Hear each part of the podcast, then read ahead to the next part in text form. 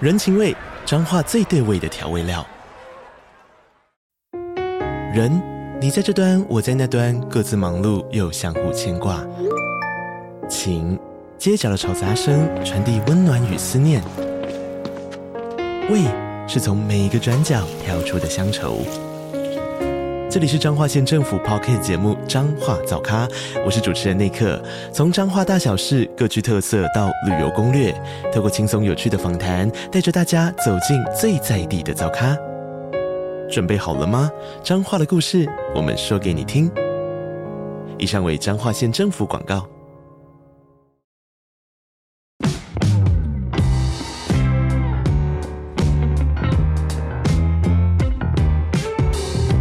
大家好，我是租宇的共同创办人 Sean，欢迎回到欧本豪斯。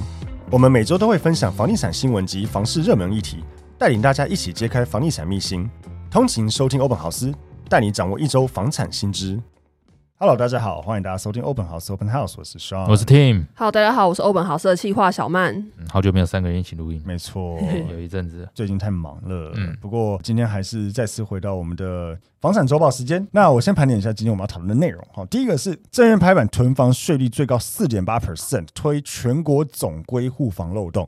哦，这个很突然，那这个是我觉得蛮有趣的。那第二个就是有相关，就是新北市本身囤房税在修正法案是卡关的，八月要力拼二读通过。第二个主题是讲这个台北市老屋很多，有二十万栋，都跟号称要等一百八十九年才轮得到你。那议员提出三个能加速的手段。第三个是在讲漏水新闻，然后包括就是有人捡便宜买房子，买到这个漏水屋，然后发现是梁柱在滴水，觉得很恐怖。不然就是有发生什么都更后的大龙国在因为漏水让电梯停摆三天。第四个是有两则这个房仲与民众之间的纠纷哈。第一个是说在台南有一个人买了七百万透天，买了之后邻居告诉他他买的一半都是违建。然后第二个是呃屋主指控房仲口头承诺说不收中介费啊，却事后反悔。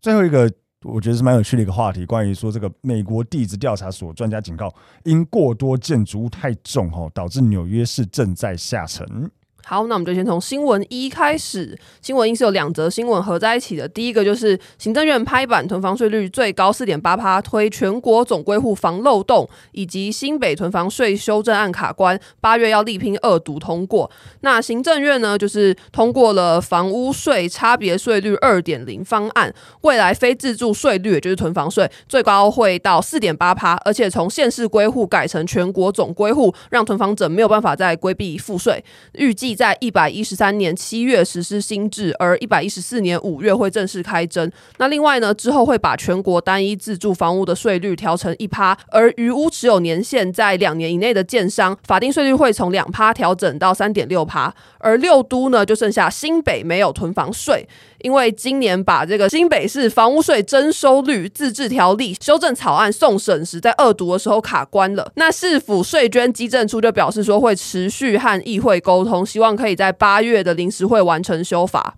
OK，辛苦了，这很长一段，小绕口，也蛮绕口的哈。呃，我觉得这个很突然哈，呃就直接丢出来了。对，七月六号的时候突然说通过这样子，我觉得呃这是蛮大的新闻。常年以来，自住房屋税一点二趴这都件分事县情，市了。对，现在改成一趴，嗯，啊，现在改哦成对一趴，对对对，以以往是一点二，虽然没有差很多，但就是有感下降。对是然后它就是所谓的要鼓励大家住自己的房子对，。鼓励对自住。那这边我们有准备一些表格哈，全国三户以下的自住房屋，或是社会住宅，或是一些使用权房屋，还是维持在一点二趴。但如果你是全国单一房屋一定金额以内，金额由各县市政府自定，嗯哦，会降低到一趴。所以大家听完先不要太爽哦。而且我觉得还是要看一下它的实际上的状况，譬如说他说这个一定金额以下的单一自住房屋一点二趴变一趴，这金额是多少？没有定，没有定。这要所以会看各县市政府自己再去譬约如定。说台北市说一千万以内的话，对变一趴，对，台北市那哪就里没有意义。哪里有一千万很少了，非常少一千万以内的房子，所以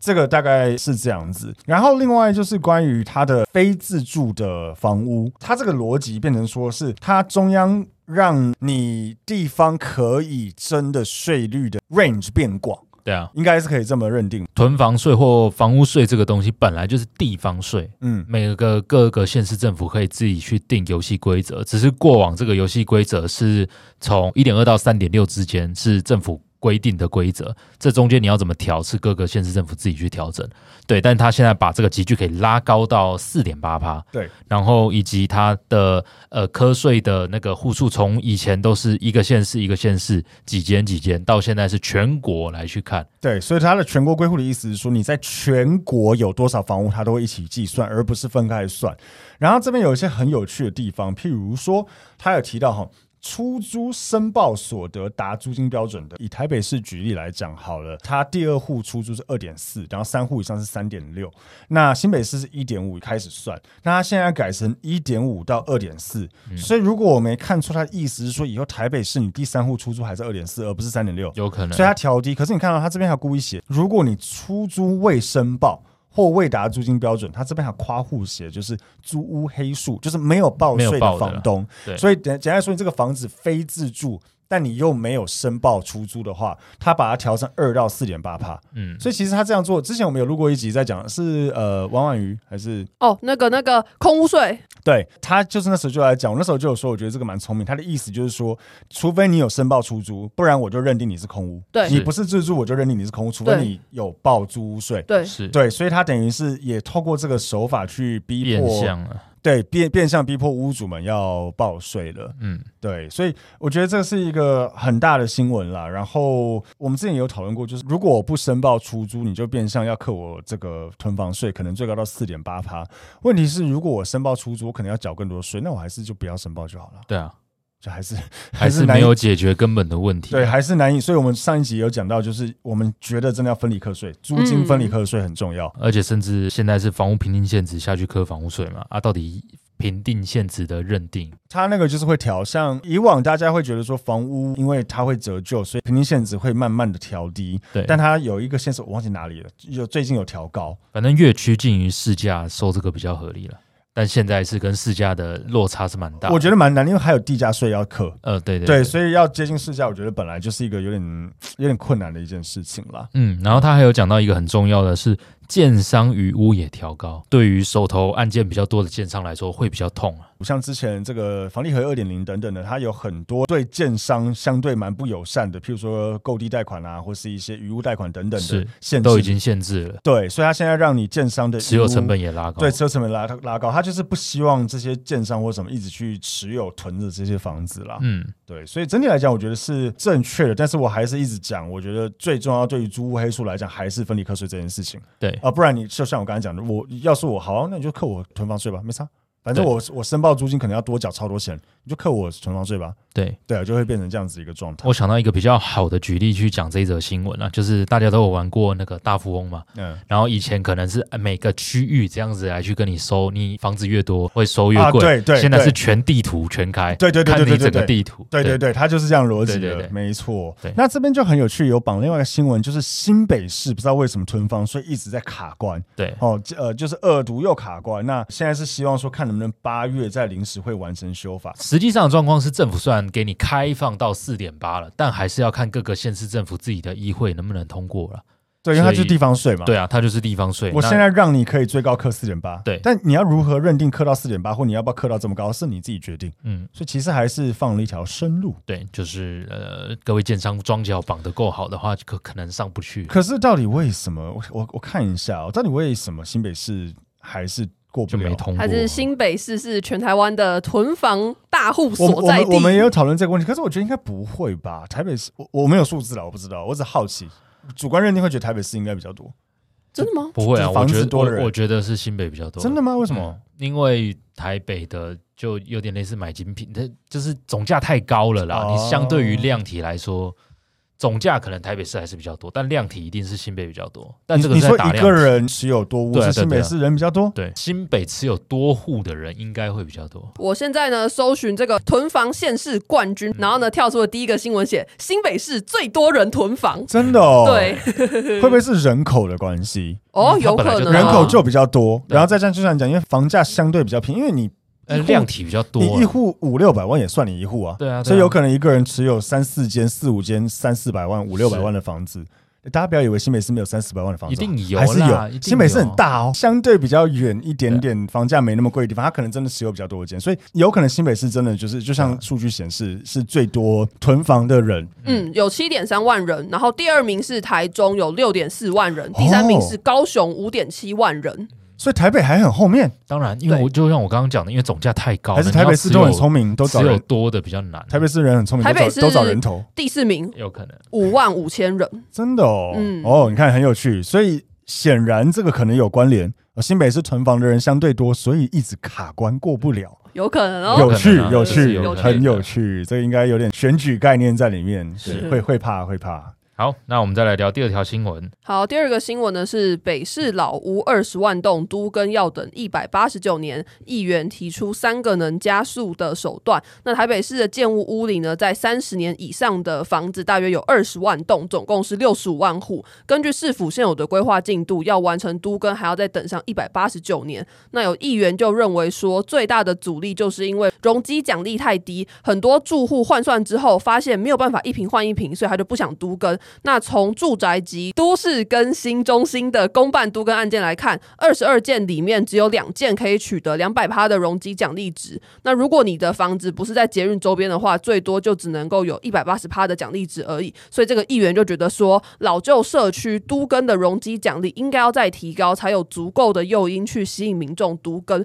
那除了提高容积奖励之外，他也觉得说，应该要在社宅中设置回馈机制，包括加入老年长照或是幼托等公益设施，让社会住宅并不会只是吸引新住户，它同时也可以加速都更的速度。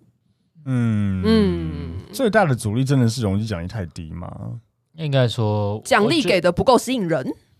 没有办法一瓶换一瓶，这本来就是一个大家都在吵的议题。但是大家要先理解清楚容积率的由来到底是什么，因为所有的都市计划有这个建蔽率、容积率，主要都是包含人不要太多，不要真的有一些公共意外怎样，或者是大楼跟社区的中间的空隙太少，那也会影响日照啊、阳光啊，所以容积率是有它的定义在的。对，而且我我自己只是在想说，就是真的是因为容积奖励太低吗？还是只是大家都太贪心而已？就是我一定我是我太心里贪在啊想的是这个问题。对啊，因为大家所谓的一瓶换一瓶，还不是全装一瓶换一瓶呢、对，可是可是实际上，其实现在是有一些是有办法退到一瓶换一瓶的，甚至一瓶换一瓶多是有的了。是当然是还是是要看你容积到还底是要要不要多看少啊房子本身条件。但我的意思说，台湾人的观念，它是要室内一平换一平啊。嗯，对啦，但对但我只是在想说，好，如果它真的增加容积奖励，会不会变成有点在图利建商？对啊，可是实际上，建商也要有利润才会愿意做、是啊所以这个到底要怎么取得这个平衡？就是你如果真的大幅增加容积奖励的话，那大家因为喊说图利建商、政府带头炒房之类又来，所以这个就是我觉得是一个非常。我我我也不是非常确定，他所以讲最大主义就是容积奖励这件事情是不是一个真实的一个数字，或是说这个要如何去取得？你问建商，建商一定会这样说、啊，对，对啊容积奖励给我多一点。但是这个你可能要那个真的能够去问到要被都跟的人，那其实实实际上会遇到几个点，就像我们之前有几处分享过，有些人就是感性面的，就是不想要，对啊，那是怎么办？这是一点。然后还有就是，我觉得还有一个问题，没有中继住宅。所以他这边有写，就是他希望那个社宅要设置回馈机制，加入老年长照，这个应该就这个意思。嗯我们之前应该也有讲过，就是我们对觉对得政府盖的那些公营住宅就应该要都租给老人，对或是租给这种老年且又要换屋的的，应该说因为都跟而没地方住的人，他应该要租给他们才对。对这样都更会比较好推动了。但这相对的就是，你政府要盖更多的公宅，你才可以去做这些事情我。我我觉得其实应该是说，我记得上一集我们才讲的嘛，我觉得应该要政府盖的全部都给这些人，嗯然后民间的社会住宅都给一般户，嗯，不然民间的屋主你要他租给弱势的人。租不到。可能极少数非的常少佛心屋主吧对，对对极少数，但我们大部分都不愿意、啊。我们很多屋主也都是，他已经是长辈了，六七十岁了，叫他租给一样长辈，他还是不要、他啊，还是不要。 对啊，嗯，这就是社会现实的问题啊。那除非愿意租给这些老人家的房子是政府做屋主嘛？对啊，政府对啊做庄嘛，对啊政府总不会挑房客了吧？对啊而且政府说真的啦，就是会挑房客，就是怕房客不缴租金或死在里面，对啊诸如此类会影响到个人的财产权。对，但政府的嘛，没差对啊，嘛，无无他真的无所谓对啊，啊，大不了打掉吧， 是最后就打掉，全部重来一次就好了。对对，所以我觉得他讲的没有错，只是回到都跟像最常遇到就是一楼不愿意，那这个要怎么解决？你这个要容容积奖励去解决嘛？因为他就是个人的个人意愿意愿问题。你要说对啊贪心，或许也是吧。像我记得我们那天在算一个很有趣的东西，就是说为什么一楼常常不愿意，有个很大的问题是它的那个店面租金效益，一来讲，二来它的涨价幅度不够。嗯举例来讲，像我之前卖过一个东区的店面是一亿一嘛，我卖的那个店面单品是两百一十万成交，嗯，它的楼上最多现在卖我觉得九十吧，九十到一百，给你算一百好不好？对啊那它都更完之后，假设它的一楼分回来不是店面好了，也是分了几户。问题来了，我楼上的住户可能一平一百涨到一平，给你一百八好不好？那我楼下的嘞，店面换算的比例，你要他用一般住户去换，他没不不不可会有能啊，人愿不意可能，一定要的给他更多。可是对到底要怎么计多到算什么程度，就是要一个你情我愿啊，对啊不然太难了。哎，所以不是，我们前几集我因为没有录，我们有录到那个开砂石车通装店面的有啊有吗？有啊，对啊，那个就是这样子谈的啊，谈不拢 啊。诶、我们梦到合理怀疑，对啊， 对，对合理怀疑是就是谈不拢强迫都跟强迫都跟合理怀疑，对对啊，所以我觉得这位议员讲的是有道理，但是不是真实最大的问题，嗯，我觉得还有待继续对啊研究一下才知道。嗯，OK，再来下一则新闻。好，再来是第三则新闻，那它是由两个跟漏水相关的新闻组成的。首先，第一个呢是为了捡便宜买漏水屋，却发现梁柱滴水。那这个屋主的房子是位于桃园的老旧公寓，全幢面积大概是二十七到二十八平。那这个屋主是开价四百多万元，屋龄已经有二三十年了。那民众跟房仲进入看屋的时候呢，就发现天花板跟墙壁上到处都是壁癌，而且范围很大。但是因为它是一间位于四楼的顶楼，而且它。就是一个老旧公寓，所以这民众就觉得说啊，顶楼户会漏水或是有壁癌是很稀松平常的事情。只要房价能够便宜，他愿意花点钱把油漆刮掉，或是处理壁癌啊，帮屋顶漆防水漆，或是甚至直接做铁皮屋顶就好。结果他忽然瞄到，哎，梁柱有水漏下来，他就觉得怪怪的，因为漏水的地方应该要是在天花板或是窗框旁边，怎么会从梁柱的主结构漏水呢？所以他就担心说这个梁柱主结构已经损坏，结果仔细一看，发现梁柱上确实有不少小裂缝，所以就不买了。这新闻我其实看到的时候，我想说啊，你都已经买漏水屋，什么梁柱滴水，它是有差哦。漏水就是啊有水嘛，啊水的来源要么外墙，要么水管，要么排水管。那它只是刚好漏的位置是在梁柱的位置，所以顺着梁柱流下来。它应该是譬如说从某天花板某处啊，因为水会到处钻嘛，对啊对它啊，可能有钻缝一，钻，对，钻到梁柱的，最后就在梁柱的地方滴下来、啊。可是会不会真的造成就是梁柱里面的钢筋应该说任何的漏水或什么之都类都有可能遇到啊，不是只有梁柱而已也。是？也你是说最直接的，那梁柱是在室内好了，那我可不可以合理去推说，哎，外墙漏水的所有的外墙的梁柱都超严重？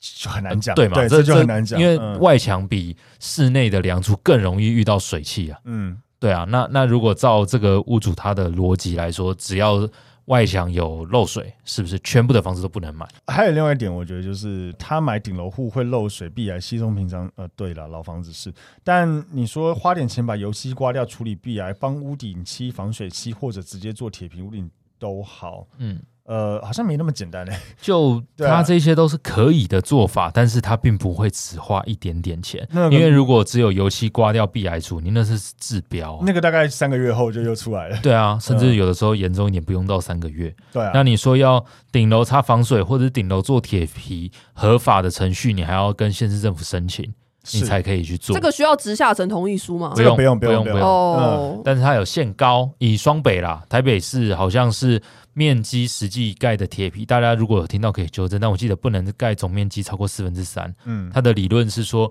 如果真的有意外逃生往顶楼跑的时候，还要有地方可以让人家云梯车接走嘛，所以你铁皮不能盖满，然后高度为了怕你真的在顶楼铁皮下面从事任何的生活日常事情，所以它限高铁皮好像也一百二左右而已吧，嗯嗯，就是是高度也限很低那了个数字我没有背，我一时间忘记了，哦是但它是有限制的。对那如果你不做铁皮的话，你要做顶楼防水是很贵的，对，呃，绝对不是他讲的花点钱油漆刮一刮处理啊壁癌，而且需要 maintain 哦，是就几是十万的，对，嗯就是一两年就要弄一次，一两年就弄一次。对对对，所以我觉得你说呃，梁柱本身在有漏水点，是不是代表房子结构有问题？我觉得有点难说了。对，对，但当然，如果你本来就知道有漏水的问题的话，当然或许你也可以去压条件说这个东西一定要屋主处理好，或是相反过来，你要看说是不是屋主直接说现况交屋不解决之对啊类。这个我如果觉得这你情我愿，那还要靠腰就不合理了。对了，但我觉得就是，如果民众是真的担心说买到这样子的房子会不会有问题，我觉得嗯，或许吧。那就不要买漏水屋不就好？谁要买漏水屋啊？呃，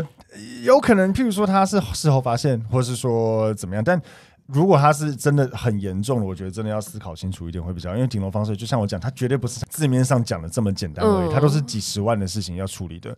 对，所以嗯，就这 样。我突然帮这个买方想到一个解法，我们之前录音也有录过，就是他干脆调一辆车哦 到他的顶 楼。对，他把他把车子停在顶楼就可以对啊，挡因为住这也不是违建呐、而且我们上次的新闻已经验证，就是这个无法可管啊。对你把车子吊到顶楼不违法，对，哎，不可能那是后天啦，不对啊，那公寓不行啊，公寓不行哦那。是人家那个顶楼是公共区域啊，你等于占用人家的如公果共是哦区，法定范围，就是整栋都是他的，那就没有可以，公整社栋都问是题。他那可哦以，对对对对那对，就没有公公寓社不问行，题公寓不行，不要乱做，对对对 对。接下来我们来进一段广告，房东的小确幸来喽。加入租遇的社会住宅包租代管，让我们免费替你管理房屋，还能享有税金减免及修缮补助。想了解更多资讯，欢迎点击 Podcast 下方的资讯栏，加入租遇 Line 官方账号哦。那另外一个就是讲这个大龙国宅，因为雨下太大，顶对啊楼的水排不掉，所以它满起来满到那个电机房，把那个电梯的那个弄坏，所以电梯就不能做。是，对，大概是这样子的状况。但我觉得以这个案例来说，我只会说这个国仔他当初顶楼的设计没有设计的很好，但是以最近双北市的短暂性超大雷雨，嗯，那个真的没有人可以预想到。举例来说，四维路我们以前的案件好了，住那边的住户五十几年来，以前什么台风都没有淹过有一次水。漏淹到好像膝盖、欸，对，啊，对啊我，忘记为什么，台风吗？还是没有没有没有，就是是突然短时间午后雷阵雨雨后午后雷阵雨嗯暴雨，嗯我们的公寓二楼直接大淹水。嗯对，那我的意思是说，这个我们也有问到那个时候的一楼住户，他说他在那里住了快五十年，没遇过这种状况。嗯嗯，所以以一般的建筑师，他在规划这些，他真的不会去规划忽然遇到这种特别的风灾状况其。实你知道吗？这个虽然跟我们这个话题有点相对无关，但你不觉得真的是气候变迁对吗？啊，就极端气候最越来近越是严热到重。个超爆爆炸哎、对对啊，我们业务在外面跑，但已经是晒黑到个不行，而对且啊，现在才七月，不知道如果到八九月会怎样。是啊，嗯，而且像你看前几天，哎、上礼拜、上上礼拜也不是下超暴大雨，对啊我，们家那那次边也也下淹很水，大。对，所以我觉得这种东西就讲，就是标准都只能慢慢的越推越，对，越做越那个。你说这个嗯国宅设计师设计完，他一定很后悔了。他之后设计别的国宅，就会把这个东西考量进去。对，，因为每一个东西，像譬如说我们讲的什么洪水，什么它的一个可以排放的对量啊，什么他都会有去估是这几年的洪水，对他预估他平均值。认为这个是合理的量，所以他觉得 OK，那我们排这样子。可是你你到，譬如像之前台北市有一阵有一阵子大雨也很会淹水，对就是它是排不掉嘛，对啊所以他后来可能要做一些工程去改善。可是我觉得现在因为极端气候的关系，所以房子也是，嗯，就是以往可能是觉得啊一小时内的那个降雨量就不会超过百分之是啊几厘米之类，所以不需要那么多。那现在就会。对啊，现在就是短时间内超大雷雨就会。对，所以可能未来盖的新房，它那个就是要能够放宽，才有办法不造成这种事情发生了。对，好，再来是新闻四，它是由两则民众跟房仲之间的纠纷所组成的。好，那我们就先讲第一则。第一则呢，就是七百万买台南透天孝敬长辈，却发现自家有一半是违建。那这个民众呢，他看上了一栋在台南有三层楼高、地平全幢大概二十一到二十二平左右的透天。那房仲声称建物外还有一块空地可以运用，就没有想到签约交屋之后呢，他找来设计师测量空间的时候遇到邻居，区，那邻居在闲聊时就跟他讲说，你家后面有一半是增建，而且盖在国有地上，如果有人告的话，要拆回给国家，你要小心哦。后来这个民众才发现说，房子的地平权状虽然是二十一到二十二平，可是后方增建的一到三楼大概已经占用了十平左右的国有地，如果未来真的要拆屋的话，对他来说会是很大的一笔损失。那有房仲就是建议说，如果屋主要卖透天的话，应该要先去申请建界成果图，让买方可以确保房屋土地面积是否与权状相符，也可以看出是否有土地占用的情况。那假设民众真的买到占有屋的话，可以尽快凭身份证跟权状去县市政府的地震局测量课申请建界，一次的费用是四千元，大约耗时两到三周就可以拿到建界成果图。同时也要记得联络房仲，并知会卖家，然后将这些电话全程录音，并且发送简讯留底，还要确认买卖当时的现况说明书有没有提到违建的部分，因为这些都是日后跟卖方或是中介调解或者提告程序的基本要件。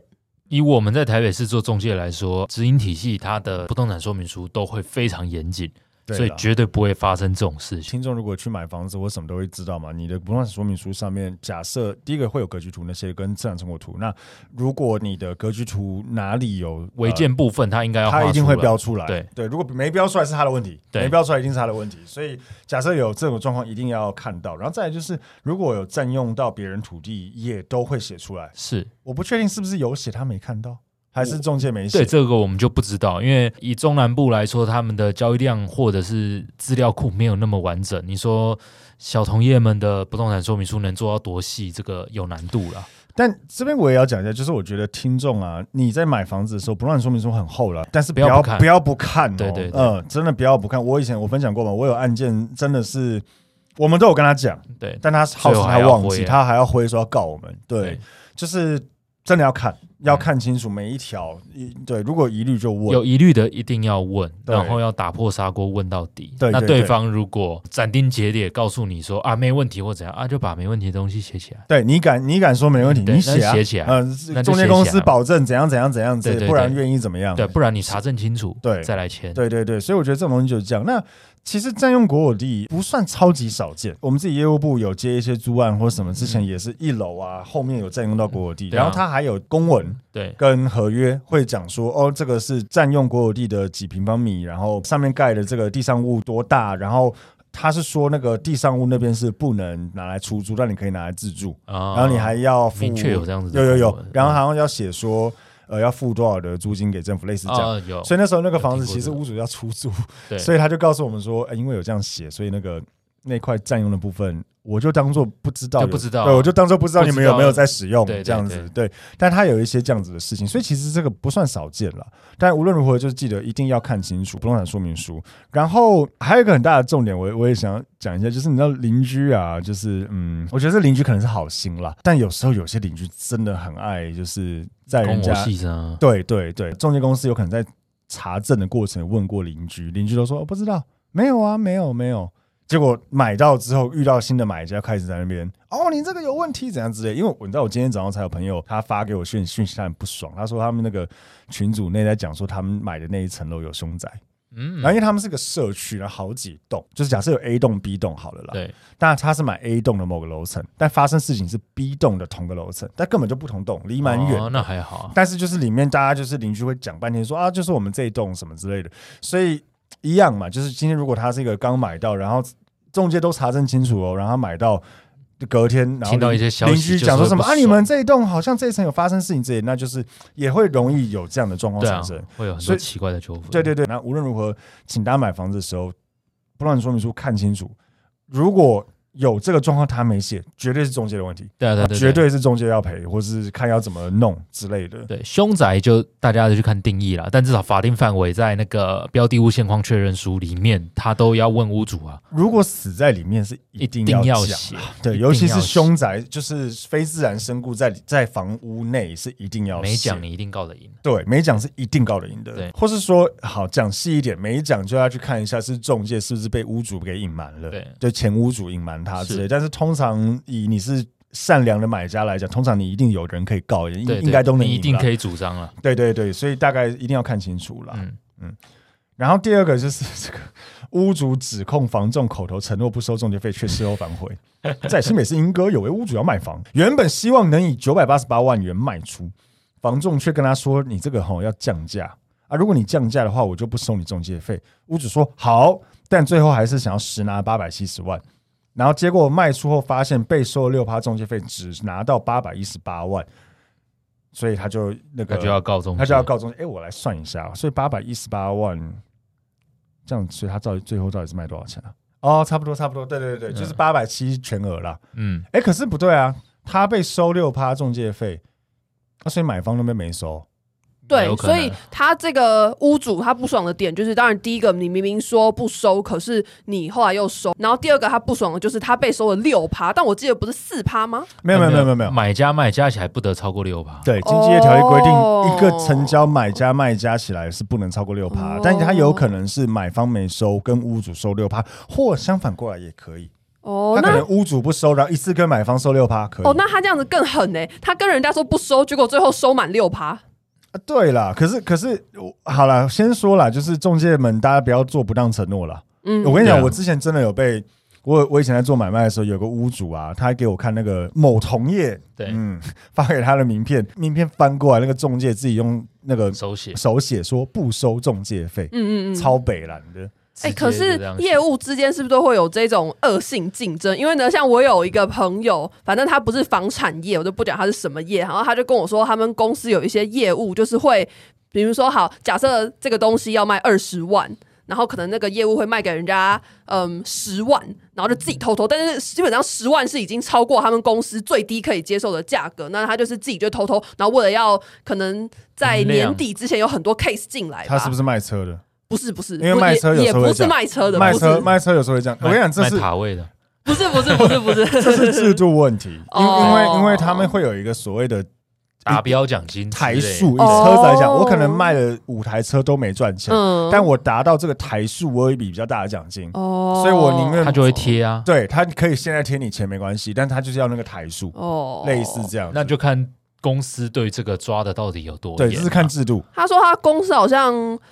像是最上面的人不知道还是怎样，以反正我就觉得很扯啊、以卖车来说，呃，公司是睁一只眼闭一只眼。我觉得有可能哦是对，但是如果你以卖保险来说，公司是明确的，呃应也该不说是保险，对对对，但是以保险来说，退佣是绝对抓到常就见火掉，对，可是嗯常见，对可是常见对对对，嗯可是是常见可，是你说抓不抓到，其实就看金流了。对啊这但这个稍微有点扯远，但是就是任何业务性质的工作，绝绝对对都有恶性竞争。所以我们回过头来讲这个屋主的案例来说，我只能说，如果当下他讲好不收，那我们就白纸黑字一样签，清对，楚。白纸黑字写清楚。代书流程是代书流程，买卖的那个中介服务费是你跟中介要签白纸黑字的东西。没错，对，那老实讲啦，他没有你白纸黑字的东西，他也没办法去那个那个什么旅保里面跟你扣个六趴起来。是啊。可是你看到这边有写哦，被指控的中介公司则表示没有口头承诺不收中介费，对啊嗯所有事项都是屋主亲自签名确认，是基本上我觉得他很难了。对啊这屋主这样很完难全。翻不了盘了、啊没有他那个中介就说没有啊，没这件事对啊啊，，你都没有任何证据，你知道怎样？对，对，所以如果发生这种事情，我只能说啦，就是任何的，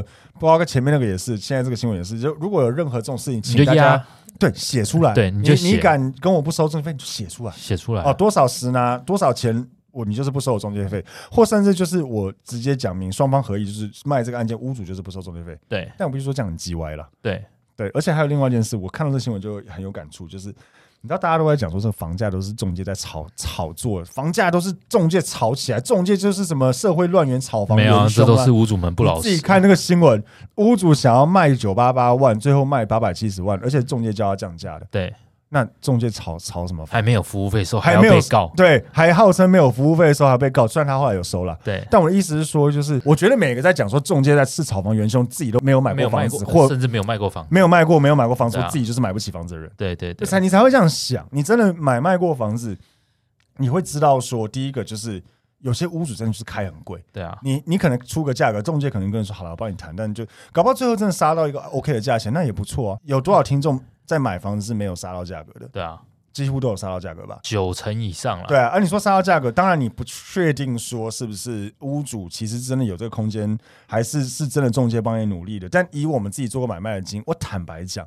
中介一定会帮你很多都是努力啊中介杀出来的啊，对啊怎么杀我这边就不不讲方便多对讲，但就是中间会有一些方法去对让屋主想要降价。那你这样讲，你又说是我们我们炒房很衰呢、嗯我们帮你杀价，然后最后要跟我们讲。所以我觉得就是大家可以理解一下，其实中介只想成交了，他他真的帮你多卖这个钱，根本没拿多少钱了对。啊，没差那么对一点点。嗯，房价不是中介炒起来的啦，其实就是个市场机制所发生的，所以请大家放过我们中介吧。对对对，嗯，好，再来第五则新闻。好，第五则新闻是美国地质调查所专家警告，因过多建筑物重压导致纽约市正在下沉。那美国地质研究所调查就发现了，曼哈顿地区正在以每年零点二公分的速度下沉，因为建筑物太重了。那他们预估纽约市五大行政区约有一百零八万四千九百五十四栋建筑，总重高达七千六百二十亿公斤。那这个研究的人呢，就接着用电脑模型去预估这样的重量会如何影响土地下沉。那结果就显示，纽约市每年正在以零点一到零点二公分的速度下沉，那部分地区的下沉幅度甚至高达零点四五公分。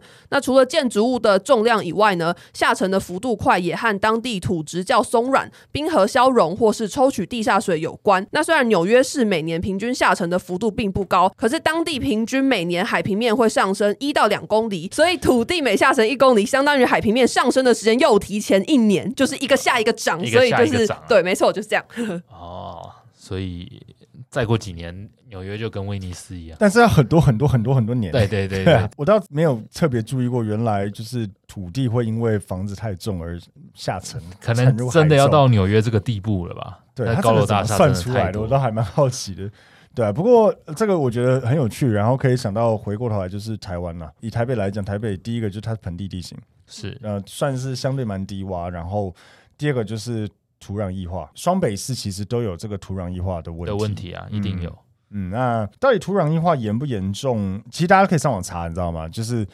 我忘记那个网站叫什么，但反你正们打土壤异化，然后就可以找到台 北市。对对，可以看双北市，你可以输入你的地址，然后会会让你知道你这边是低度、中度或重高度度对高度的对土壤硬化的这个呃危险区域这样子。这边可以跟大家分享，台北市十一个被评定为高度风险道路的路段，分别是士林区的中山北路六段有两个，然后中山北路五段有四个，再来是中山区的中山北路二段有两个，民权东路三段有一个，再来是内湖区的民权东路六段有一个，以及中正区中山南路有一个。啊，所以中山北路跟民权东路啊，就这样，哦，啊，他的就写十一处路段就没，整个中山北路跟整个民权东路都中了，基本上就不要买那里意思嘛，还好啦。其实看大家对这个的在意程度，哎、可是中山北路这么多，我不知道哎、对，有中山北路很多有点很出乎不意错料的、嗯很房多子不啊，错的房子，跟对，那边很多就是这边商圈是很很精热华络的的，，尤其嗯六段那里，就天母那边啊。对啊，那天边母那边我会觉得地势算高啊，居然还会有这样。可能跟高不高没有关联，我对不是那么的确定。它好像就是看所谓的土壤的这个含水量还是什么。对，那之前也有这个呃结构技师跟我们分享过，就是说，其实土壤异化造成的一个风险是说，你可以把它目视化想象成就是土地里面它其实是有含水跟沙。这样子一起混在一起的一个状态。那当地震来袭的时候，呃，那些沙震一震、震一震就会往下往下沉嗯，往下沉。那导致你原本是有土地跟沙的地方，就只剩水而已了对。那这样子你就可能会造成地层下陷，或是你的房子会下陷往之类的下陷，水就往上。对对对之类的，所以大概很简化逻辑是这样。所以他自己是说，以结构技师来讲，他能够的话，他是不想要买土壤异化高度的区域了。嗯嗯嗯，对这但大家可以作为参考。嗯，作为参考就好，因为说真的，你刚才讲那些区很多也都很贵了。对啊，有没有说土壤异化指数高过一个什么就要强制都耕啊？像海沙屋那样没？有那个都根也没有用，因为那个哦土地就不行、哦对耶对啊，对啊，对啊，哦那我都我根之前是有看一些 Discovery 或什么说嗯土壤土壤异化，如果你的大楼有地基打在岩盘上，基本上周边的土壤异化跟你就没什么关系啊。嗯，但所你以要有办法挖到这么深啊，所以嗯其实很多呃代销啊，就是嗯你去买预售屋的时候，很多都会讲啊，对，说什么哦这边我们要打到岩盘，亚到岩盘，或是说像我之前去看新店的嘛，那新店那边的代销都会讲说，新店的土地哈，什么岩盘怎么样怎么样，对所以很稳固啊。我也不知道真的还是假的，坦对，白不知道说，真的还假，很难查证。嗯我们不是结构我技们不是师，念这个的，对，我们不是念这个的，所以我们也不是什么土木工程，不对太清楚。但这个大家可以参考了。嗯，OK，那这就是今天的房产周报。那每周呢，我们会继续更新我们的房产周报，让你掌握一周房产大小事。那每周四更新的内容，我们则是网络上的热门议题，或是我们会找这个房产相关的专业人员来做访谈。那大家记得追踪我们的脸书、IG 以及 YouTube 看社群跟贴文，也可以到 Apple Podcast 或者 Spotify 给我们五星好评哦。那今天录音就到这边啦，谢谢大家。好，拜拜，拜拜拜